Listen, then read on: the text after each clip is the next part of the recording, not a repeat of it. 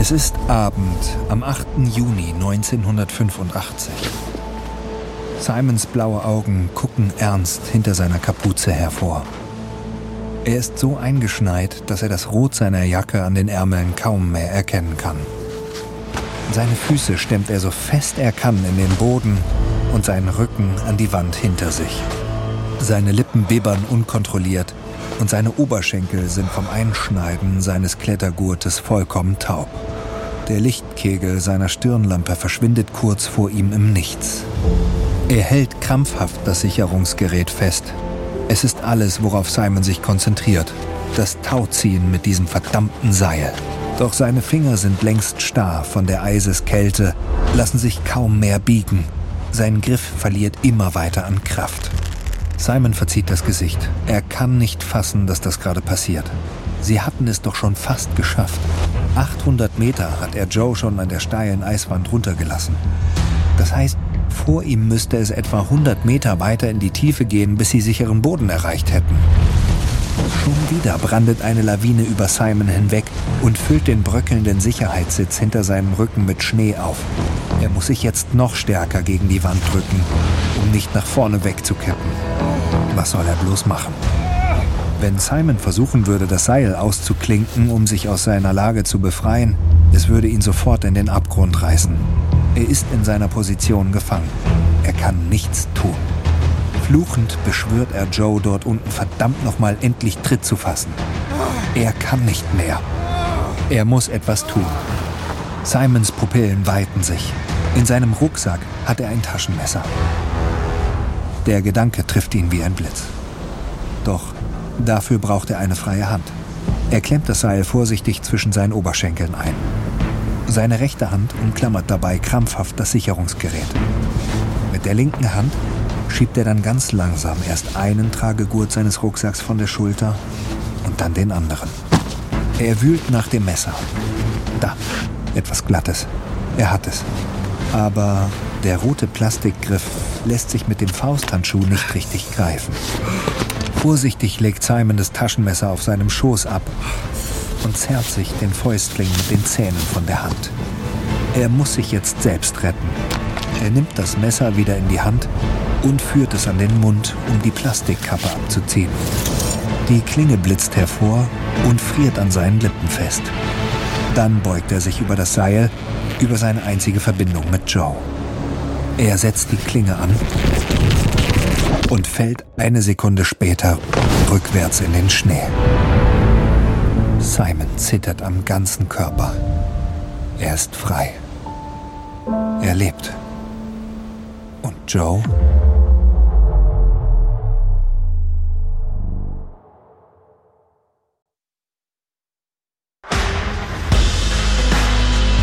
Ich bin Matthias Weidenhöfer und das ist Überlebt von Wandry.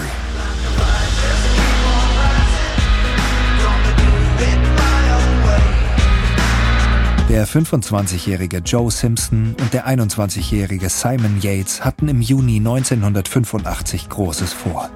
Als erste Bergsteiger der Welt wollten sie die berüchtigte Westwand des 6344 Meter hohen Ciula Grande in Peru erklimmen. Sie haben es auch geschafft. Doch auf der steilen, von losen Schneehängen überzogenen Abstiegsroute brach Joe sich sein rechtes Bein. Simon startete eine waghalsige Rettungsaktion und seilte Joe fast im Sturzflug über hunderte Meter eine steile Eiswand ab.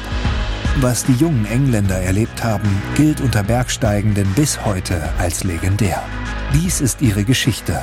Eine wahre Geschichte von Abenteuerlust, unglaublicher Willenskraft und Moral. Dies ist Folge 2 von 3. Dem Gletscher zum Fraß.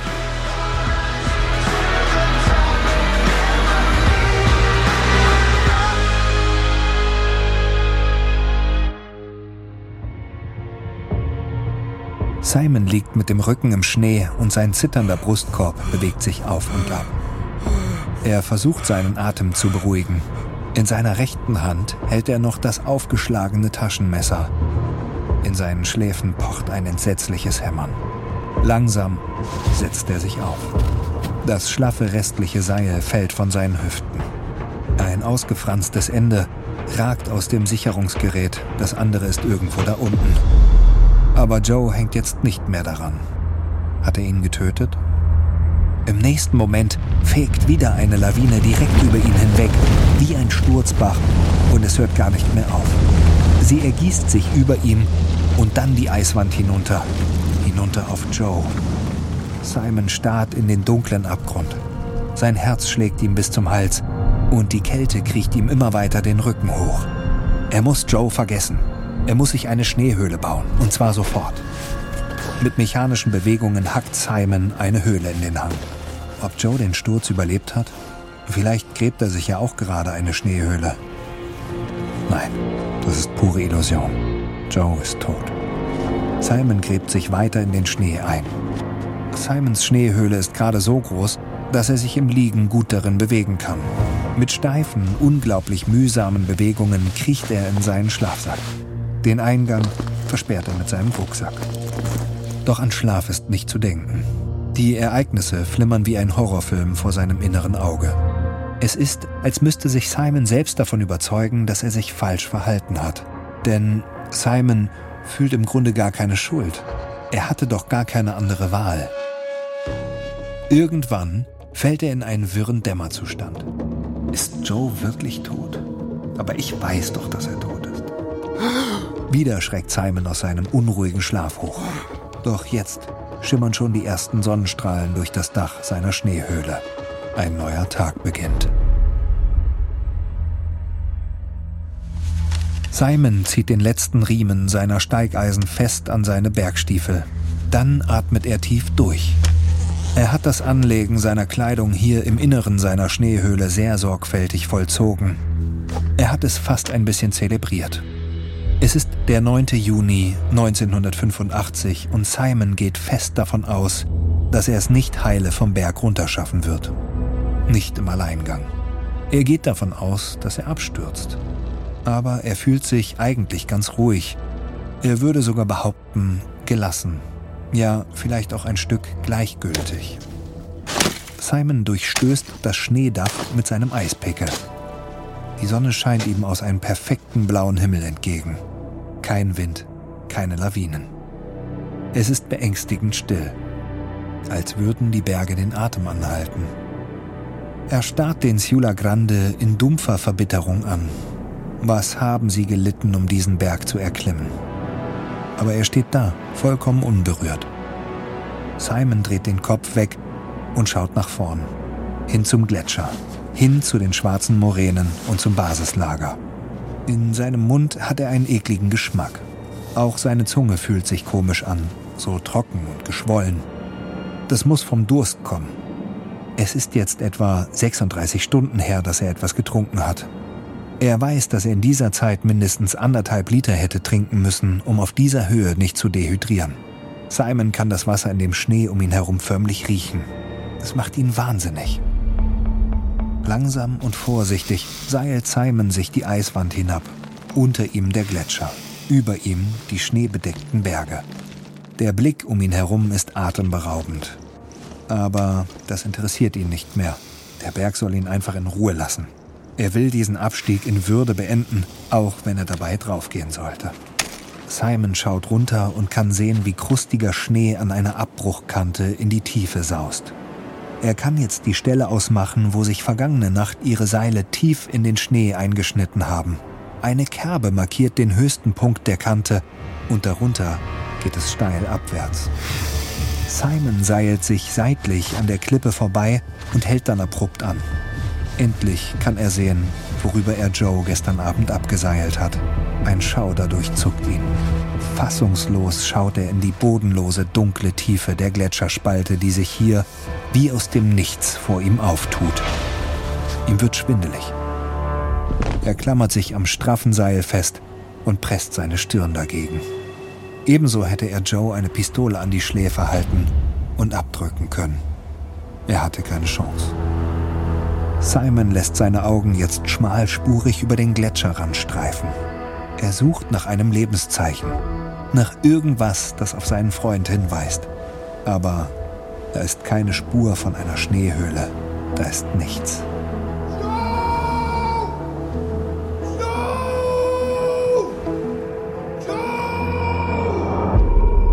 Das Echo hallt ihm dumpf entgegen. Dann herrscht absolute Stille. Joe ist weg. Er ist tot. Aber Simon lebt. Er blinzelt über seine Schulter und kann dort ihre eigentliche, ihre geplante Abstiegsroute erkennen. Sie geht diagonal nach links. Weg von der Eiswand und weg von der Gletscherspalte. Simons Resignation ist jetzt wie weggeblasen. Wenn er es erstmal zum Schneeboden des Gletschers geschafft hat, sind es noch etwa siebeneinhalb Kilometer bis zum Basislager. Ein paar Stunden Fußmarsch. Und er weiß, auf halber Strecke gibt es wieder fließendes Wasser. Richard Hawkin liegt unweit der kleinen Bergwiese ihres Lagers in der Sonne und starrt in den Himmel. Seine Beine hat er ausgestreckt und die Hacken seiner Wanderstiefel dabei aufeinander gestemmt. Seine Arme liegen verkreuzt hinter seinem Kopf. Er denkt angestrengt nach. Wie heißen die beiden überhaupt mit Nachnamen? Haben sie ihm die überhaupt schon mal verraten? Richard setzt sich auf. Ihm wird klar, dass er absolut nichts über Joe und Simon weiß bis auf ihre Vornamen. Und dass sie zwei verrückte Bergsteiger aus England sind. Das ist auch schon alles. Er schaut rüber zu ihren Zelten, dann wieder hoch in die Richtung, aus der Joe und Simon spätestens gestern Abend zurückgekehrt sein wollten. Er könnte einfach davonlaufen, alles zurücklassen. Niemand würde ihn jemals mit dem Unglück in Verbindung bringen. Richard ist sich ziemlich sicher, dass die beiden abgestürzt sind dann müssten ihre Leichen ja auch noch irgendwo am Boden vor der Westwand liegen. Vielleicht kann er sie ja finden. Dann hat er wenigstens Gewissheit. Richard läuft hinüber zu seinem dunkelgrünen Einmannzelt und beginnt einen kleinen Lederrucksack zu packen. Proviant braucht er. Und Tee. Dann zieht er seine notdürftige Wanderausrüstung an und steht für einen Moment starr vor der Feuerstelle. Hat er was vergessen? Ja, sein Gehstock. Aber Moment, ist das wirklich eine gute Idee? Ja. Was, wenn sie noch leben und seine Hilfe brauchen? Richard fasst mit beiden Händen an die Riemen seines Rucksacks und wandert zielstrebig los. Er ist fest entschlossen, etwas zu finden oder jemanden. Und er ist auf das Schlimmste gefasst. Joe liegt bewusstlos auf einer Klippe im Inneren des Gletschers. Ein schmaler Lichtstrahl scheint auf ihn herab. Dann schreckt er mit weit aufgerissenen Augen hoch. Er muss schon wieder ohnmächtig gewesen sein oder beim Schluchzen weggeneckt. Sofort bricht er in nervöses Lachen aus. Es klingt abgehakt, wie das eines Irren, aber Joe kann es nicht unterdrücken. Er knipst seine Stirnlampe an. Das Eis um ihn herum bricht in blauen, silbernen und grünen Lichtkegeln und verliert sich dann in der Dunkelheit. Doch er kann die eingefrorenen Felsbrocken an den Wänden sehen. Sie glänzen feucht, als er sie mit dem Licht berührt. Joe schluckt. Die Wand vor ihm besteht aus hochragenden, spitzen Eisblöcken. Der Hang zu seiner Rechten fällt etwa zehn Meter steil ab und führt über eine Abbruchkante in die Finsternis. Er erschaudert vor Angst und Kälte. Dass er überhaupt noch lebt, überrascht ihn am meisten. Er ist circa 30 Meter tief gefallen und auf einem schneebedeckten Felsvorsprung gelandet, nur ein paar Handbreit von einem neuen Abgrund entfernt. Als er nach dem Sturz zu sich kam, ergriff ihn ein seltsam hysterischer Lachanfall. Dann durchzuckten die Schmerzen aus seinem gebrochenen Bein seinen ganzen Körper wie ein Stromschlag und halfen ihm dadurch endgültig wieder zu Bewusstsein. Und dann zog Joe am Seil und es fiel einfach lose auf ihn herunter. Er starrte auf ein ausgefranstes Ende und da blieb ihm das Lachen erst recht im Halse stecken. Durchgeschnitten. Joe kann den Blick immer noch nicht von den weiß-rosafarbenen Nylonfasern abwenden, die sich ihm wirr entgegenstrecken. Er hatte sich vorgestellt, dass Simons Untergrund weggebrochen war und er vom Berg in die Tiefe gerissen wurde, dass er dabei auf einem Hang aufgeschlagen sein musste und dort irgendwo tot rumliegt. Joe hatte damit gerechnet, dass Simons lebloser Körper am anderen Ende des Seils ein Gegengewicht bilden und Joe es so vielleicht schaffen würde, nach oben zu klettern. Doch Simon ist gar nicht tot. Joe spürt Erleichterung. Er hat ihn nicht mit in den Tod gerissen. Er muss weiter auf sich aufmerksam machen. Simon! Simon! Das Echo der Eiswände macht ihm seine Situation schmerzhaft klar. Er ist allein und lebt. Wie absurd. Er hat einen 30 Meter tiefen Absturz in den Rachen einer Gletscherspalte überlebt, nur um hier langsam und erbärmlich im Nichts zu verrecken. Oder gibt es doch einen Ausweg? Joe schaut auf die Wand direkt vor sich. Sie führt senkrecht nach oben.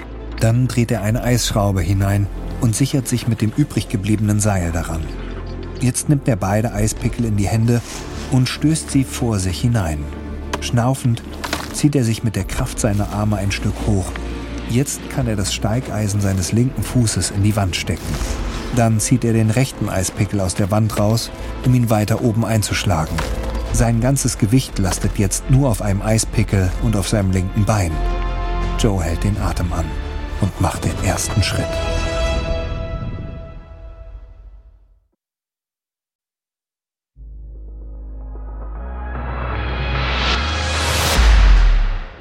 Simon klettert den Berg langsam und mit präzisen Bewegungen hinab.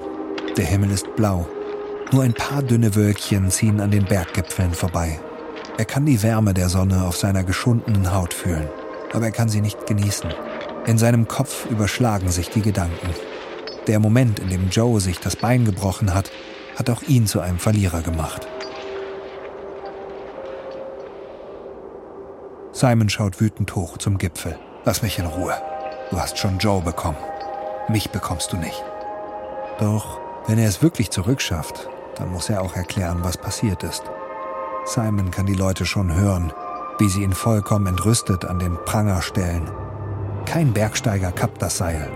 So schlimm, so aussichtslos kann die Situation gar nicht gewesen sein. Wie wird er das bloß Richard erklären? Und wie Joes Eltern? Wie seiner eigenen Familie und seinen Freunden? Was, wenn sie die Wahrheit gar nicht erfahren müssen. Sag einfach, er ist in eine Gletscherspalte gestürzt. Ja, sag ihnen, ihr wart nicht angeseilt. Das ist zwar leichtsinnig, aber immer noch besser als die Wahrheit. Joe ist tot. Ist doch egal, wie er gestorben ist. Simon hält inne und schreit. Er schreit seine Erschöpfung und sein Unbehagen aus ganzer Kehle heraus. Doch es hilft nichts.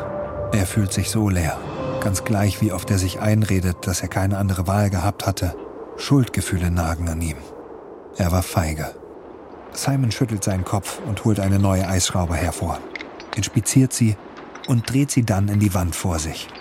Er richtet seine gesamte Aufmerksamkeit jetzt wieder nur auf seine Schritte. Dann, endlich, hat er die ebene Schneefläche des Gletschers erreicht.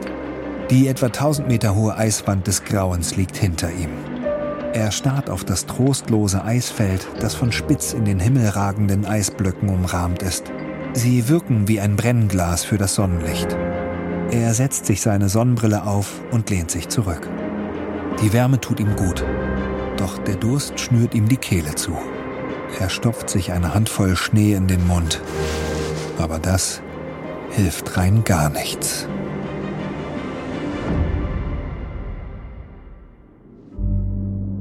Joe lehnt mit dem Rücken an einem der Felsen und starrt hinauf zur Gletscherspalte, über die sich genau in diesem Moment eine Wolke schiebt. Da taucht vor Joes Augen plötzlich die katholische Nonne auf, die ihn zu seiner Schulzeit unter ihre Fittiche genommen hat. Wenn es nach ihr ginge, sollte Joe jetzt sicherlich anfangen, Gott um Hilfe zu bitten. Doch er glaubte damals nicht an Gott und tut es auch heute nicht. Daher sieht er auch jetzt keinen Sinn darin zu beten. Der Einzige, der ihn hier herausholen kann, ist er selbst. Aber wie? Viermal hat er versucht, nach oben hinaufzuklettern. Vergeblich. Nochmal wird er es nicht versuchen. Joe senkt den Blick und lässt ihn ins Leere schweifen. Seine Augen haben sich mittlerweile an die Dunkelheit gewöhnt. Jetzt schaut er in die Tiefe, die sich links von ihm auftut. Wenn es nicht nach oben rausgeht, dann vielleicht nach unten. Alles in ihm wehrt sich gegen den Gedanken. Er will nicht tiefer in den unheimlichen Schlund des Gletschers kriechen. Joe spürt, wie alles in ihm ihn förmlich anschreit, es nicht zu tun. Es ist leider das Einzige, was ihm übrig bleibt. Ohne eine Sekunde weiter darüber nachzudenken, wirft Joe das aufgewickelte Seil in den Abgrund. Es fliegt ungehindert ins Leere und verschwindet. Joe wälzt sich auf die Seite. Schwer keuchend befestigt er eine Eisschraube am Eingang der Höhle. Die sollte ihn halten. Nach unten zu gucken traut er sich nicht. Sein Blick fällt auf die Prusik-Schlinge, die unbenutzt neben der Eisschraube hängt. Dieses Rettungsseil wäre seine einzige Möglichkeit, wieder hochzuklettern, wenn dieser Abstieg ins Leere geht. Soll er sie doch lieber mitnehmen? Joe lässt sie hängen und steigt weiter ab. Wenn dort unten nichts ist, dann will er auch nicht mehr zurück. Simon spürt die Schweißperlen auf seiner Stirn und hält an, um seine Jacke auszuziehen und die Schneehose. Er zögert und zieht den Fließpullover auch noch aus. Dann verstaut er alles in seinem Rucksack und geht mit gesenktem Kopf weiter. Simon kann jetzt die Stelle sehen, wo der Gletscher an die Felsmoränen grenzt. Das Eis hat sich dort zu hunderten parallel verlaufenden Spalten verdreht. Einige davon sind mit Schnee bedeckt und bergen Absturzgefahr. Auf einmal kommt er sich ganz verletzlich vor, ohne Seil und ohne Partner. Welche Route waren sie nochmal bei ihrem Aufstieg gekommen? Ging es oberhalb von diesem dicken Felsen entlang oder doch darunter? Simon wandert ziellos über die Hänge. Manchmal muss er wieder umkehren und einen anderen Weg finden. Er rechnet jeden Moment damit abzustürzen. Als er die Moränen endlich erreicht, lässt er sich auf einen Felsblock fallen. Er hat es geschafft. Simon denkt an Joe und spürt, wie sich sein Herz zusammenzieht. Das ist also das glorreiche Ende ihrer Expedition. Er steht alleine mitten im Geröll und Joe ist tot. Wie sinnlos ihm das alles vorkommt. Simon guckt nach vorn. Von hier aus sind es bis zum Basislager noch ein paar Stunden Fußmarsch. Und auf der Hälfte der Strecke gibt es endlich etwas Schmelzwasser. Simon greift nach einem kleinen Stein und dreht ihn langsam in seiner rechten Hand hin und her. Er überlegt, ob er ein stilles Lebewohl sagen soll. Doch stattdessen wirft er den Stein hinter sich und rappelt sich auf.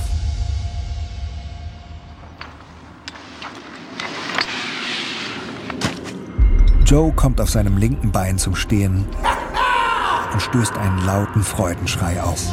Unter ihm ist endlich kein schwarzes Loch mehr. Er hat wieder Boden unter sich. Von seinem Startpunkt aus hat er sich etwa 25 Meter weiter abwärts in den Schlund des Gletschers geseilt. Kleine Stückchen von verkrustetem Schnee rieseln auf ihn hinunter. Blaugraue Schatten und regenbogenfarbene Lichtreflexionen tanzen auf nassen, glasklaren Eiswänden um ihn herum. Doch was ist das? Joe dreht seinen Kopf ruckartig nach links. Das gibt's nicht. Da hinten leuchtet die Sonne hinein. Er hört sein Herz hämmern und robbt sich bäuchlings vorwärts. Dann bleibt er liegen. Vor ihm steht ein etwa 15 Meter hohes, rundum geschlossenes Schneegewölbe. Es sieht aus wie ein oben schmal zulaufender Kegel aus Schnee und Eis. Hier unten hat er etwa eine Breite von fünf Metern, an der Spitze vielleicht anderthalb. Und genau über dieser Spitze funkelt das goldene Sonnenlicht hinein wie ein Weihnachtsstern an einem überdimensional großen schneeüberdeckten Tannenbaum und jeder Menge Baumschmuck in Form von spitz herausragenden Eiszapfen. Joe kneift die Augen zusammen. Ich kann und ich werde da hochklettern. Doch leicht wird es ganz und gar nicht. Da macht er sich keine Illusion. Um da hochzukommen, muss er Stufen graben. Kleine Tritte, auf denen er nacheinander seine Füße platzieren kann. Was er braucht, ist ein gut funktionierendes Bewegungsmuster und eine Menge Ausdauer. Er hackt einen Tritt in die untere Wand, die wie eine Rampe aufwärts geht. Dann schlägt er den Eispickel tief in den Schnee über ihm. Jetzt kann er sich hochziehen. Aber sein Knie pocht schmerzhaft und erinnert ihn daran, was für ein unglaublich langer Weg noch vor ihm liegt. Er schaut auf sein gesundes Bein und steckt seine Steigeisen in den Tritt. Dann zieht er sein kaputtes Bein nach. Als er sich vorsichtig hinunterbeugt, um mit seiner Axt den nächsten Tritt in die Eiswand zu hacken, spürt er, wie seine Knochen knirschend aus seinem Knie herausstechen. Joe beißt die Zähne zusammen. Bücken, hüpfen, ausruhen. Bücken, hüpfen, ausruhen. Ihm ist bewusst, dass er nur sehr langsam vorankommt. Er darf sich jetzt nicht entmutigen lassen. Nach zweieinhalb Stunden hat er zwei Drittel der Strecke geschafft. Der Schneekegel ist jetzt um einiges steiler als weiter unten. Sein ganzes Gewicht hängt jetzt an zwei Eispickeln und er muss aufpassen, dass jede seiner Bewegungen exakt ausbalanciert ist. Joe hebt den Kopf. Er hat gerade einen neuen Tritt gehackt. Zeit für einen kleinen Hopser. Doch sein nächster Schritt ist nicht zielgerichtet genug. Er verpasst den Tritt und rutscht ab.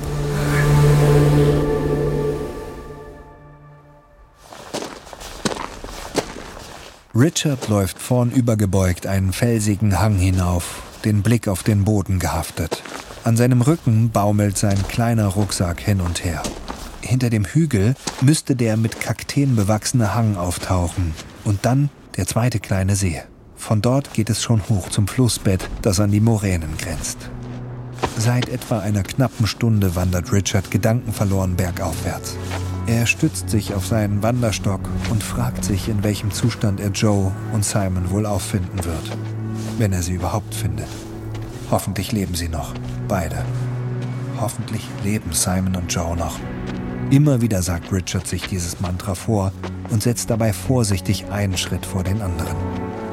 Dann muss er daran denken, wie genervt Joe von ihm war, als er beim Aufstieg so viele Pausen brauchte und wie verständnisvoll Simon, wie er die gedrückte Stimmung mit seiner unbekümmerten, charmanten Art wieder ausbalanciert hat.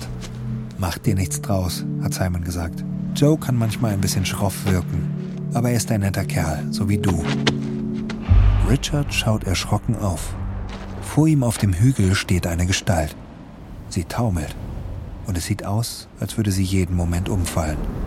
Doch Richard kann kein Gesicht erkennen. Er geht noch einen Schritt näher ran und dann fangen seine Augen an zu leuchten. Simon starrt ihn ausdruckslos an. Sein Gesicht ist rot angeschwollen, entstellt. Er hat schwarze Flecken auf den Wangen. Es sind Erfrierungen. Seine Lippen sind aufgeplatzt und seine blauen Augen sind leer und stechen hervor. Nachdem er sich einen Moment gesammelt hat, läuft Richard auf Simon zu und drückt ihn einmal fest an sich. Dann stellt er sich wieder einen Meter von ihm gegenüber und schaut ihn fragend an. Wo ist Joe? Tot. Er ist tot. Tot? Simon nickt und lässt sich völlig erschöpft auf seinen Rucksack fallen. Richard kramt nach einem Schokoriegel. Du siehst furchtbar aus. Hier ist das. Ich habe einen Kocher dabei und mach uns jetzt etwas Tee.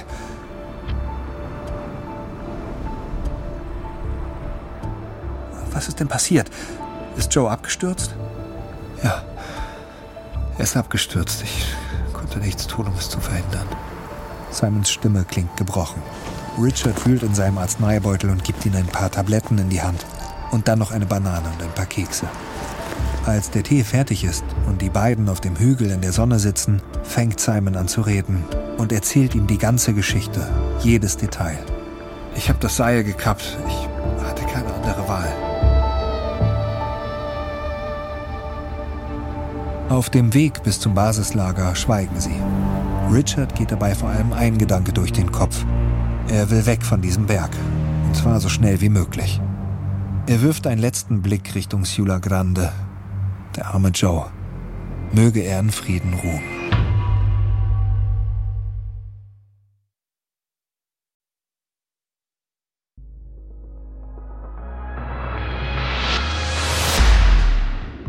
Es ist immer noch der 9. Juni 1985. Die Sonne steht wohl auf Nachmittag, so viel kann Joe schon erkennen. Er hängt an der oberen Wand des Schneekegels innerhalb der Gletscherspalte und krallt sich an seinen Eispickeln fest. Er wäre gerade fast abgestürzt, zum zweiten Mal. Aber er darf nicht abstürzen. Er muss es schaffen. Die Sonnenstrahlen sind greifbar nah. Doch die bestialischen Schmerzen aus seinem Knie lassen ihn zittern und schluchzen und fluchen. Joe schreit die obszönsten Flüche hinaus. Das Echo ist schaurig. Abrupt hört er auf. Ihm ist sein Geheule plötzlich furchtbar peinlich. Nach weiteren zweieinhalb Stunden streift Joes Helm endlich das Schneedach der Gletscherspalte. Er ist jetzt ganz oben an der Spitze des Schneekegels angekommen. Das Loch ist direkt über ihm und es ist so klein, dass gerade mal sein Kopf durchpasst. Das gleißende Sonnenlicht blendet ihn. Als er wieder hinunterguckt, kann er vom Inneren des Gletschers nichts mehr erkennen. Joe blinzelt ein paar Mal, dann hieft er sich hoch, hieft sein verletztes Bein auf den letzten Tritt und breitet seinen allerletzten Hüpfer vor. Dann endlich streckt er seinen Kopf durch das Schneeloch. Vor ihm tut sich die Welt von neuem auf. Bergketten ragen hinter glänzenden Eisfeldern in einen tiefblauen Himmel. Dazu das dunkle Moränenmeer, das wellenförmig bis zur Gletscherzunge hinströmt. Joe atmet tief ein. Die Sonne brennt ihm mit glühender Hitze entgegen. Er kommt sich vor wie ein Murmeltier, das aus einem Bergloch guckt und fühlt sich plötzlich vollkommen benommen. Die Schönheit des Anblicks und die Erleichterung, es aus der Gletscherspalte herausgeschafft zu haben, lassen seine Kräfte schwinden. Dabei hat er es noch gar nicht auf sicheren Boden geschafft. Er stützt sich auf sein linkes Bein, das noch auf dem Tritt unter ihm steht, und zieht dann langsam den Eispickel raus. Er hebt den Arm aus dem Loch heraus und stößt den Eispickel vor sich in den Schnee. Dann zieht, hüpft und wälzt er sich aus. Er ist frei. Langsam nimmt er seinen Helm ab und fängt an zu grinsen. Er hat es wirklich aus dem Rachen des Gletschers herausgeschafft. Er war noch nie so stolz auf sich. Und in seinem Glück bemerkt er, dass sein Kopf klarer ist als noch unten im Eis. Joe lässt den Blick schweifen und prüft seine Umgebung auf Erkennungsmerkmale. Da, das sind doch Fußstapfen. Das müssen Simons Fußstapfen sein.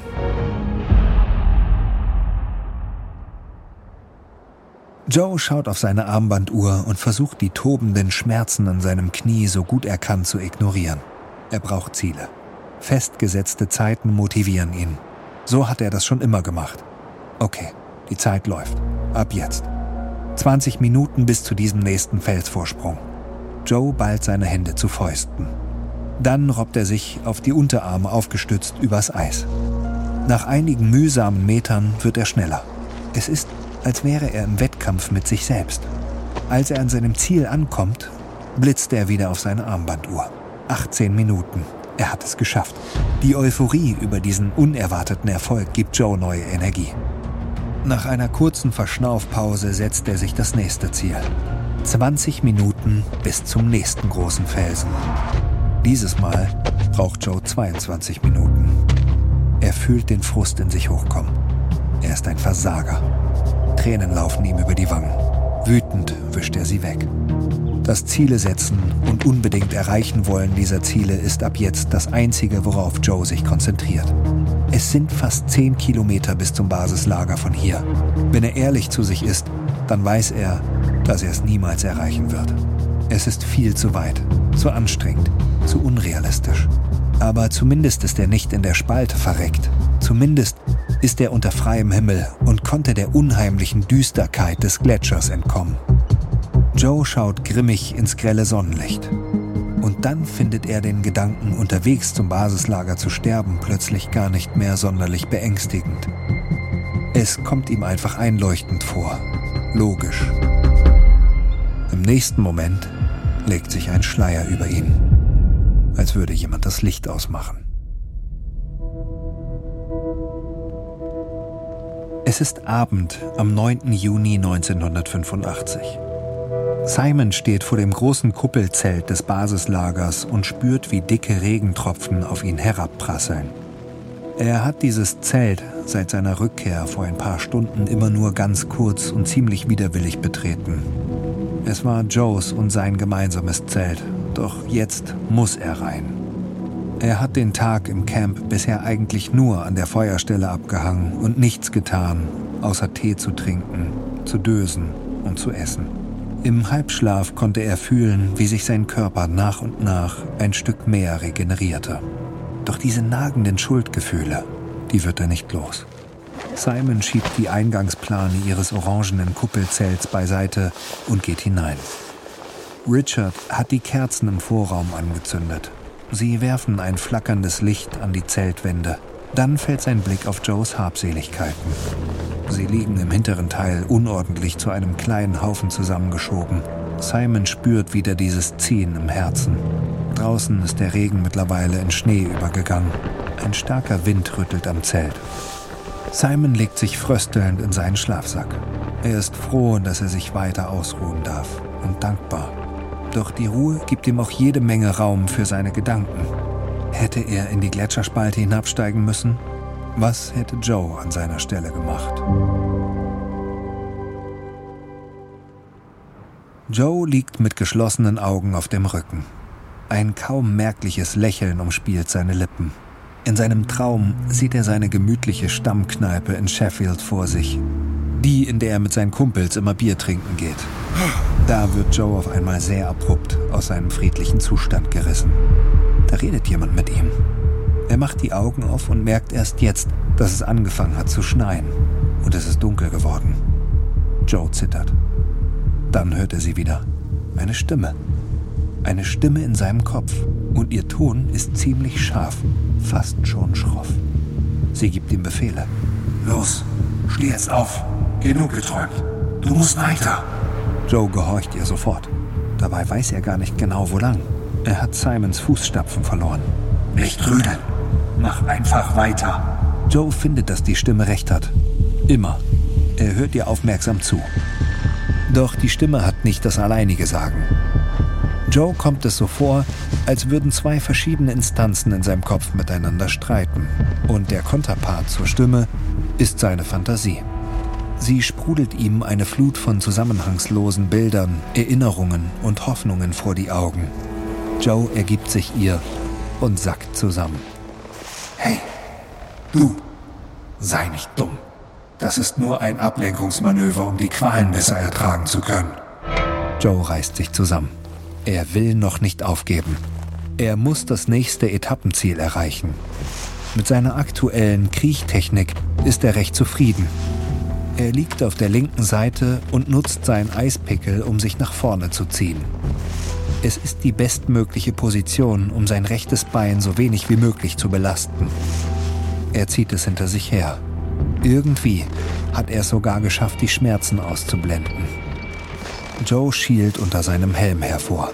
Die vielen gigantischen Berge um ihn herum lassen ihn in diesem Moment noch mickriger und elender fühlen als ohnehin schon. Seine Hände stecken tief im Schnee und fühlen sich taub an. Langsam zieht er sie raus. Dann, es geschieht in Zeitlupe, zieht er sich seine dicken Schneefäustlinge aus und auch seine darunterliegenden Handschuhe. Seine Finger sind weiß und blau und so steif, er kann sie kaum mehr zu einer Faust bewegen. Einer seiner Daumen ist tiefschwarz. Er lässt den Blick schweifen. Moment, das sind doch Fußstapfen. Simons Fußstapfen. Joe zieht die Handschuhe wieder an. Er hat jetzt keine Zeit für Selbstmitleid.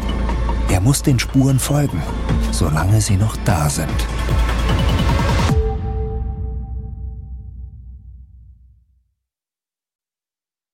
Dies war die zweite Folge unserer dreiteiligen Serie Sturz ins Nichts. Wenn sie dir gefallen hat, freuen wir uns über eine 5-Sterne-Bewertung. Hier noch ein kurzer Hinweis zu den Szenen in diesem Podcast. In den meisten Fällen wissen wir zwar nicht genau, was gesagt wurde, aber unsere Geschichte basiert auf echten Tatsachen und gründlichen Recherchen. Wenn du mehr über diese unglaubliche Bergkatastrophe erfahren möchtest, empfehlen wir dir Joe Simpsons selbstgeschriebenes Buch Touching the Void, erstmals erschienen im Jahr 1988, und den gleichnamigen Film, ein Doku-Drama aus dem Jahr 2003. Überlebt ist eine Produktion von Wondery und Munk Studios. Ich bin Matthias Weidenhöfer. Kira Funk hat diese Geschichte geschrieben. Das Sounddesign hat Volker Pannes gemacht. Produzentin von Munk Studios Ilona Toller. Für Wondery Series Producer Simone Terbrack. Executive Producer Tim Kehl, Jessica Redburn und Marshall Louis.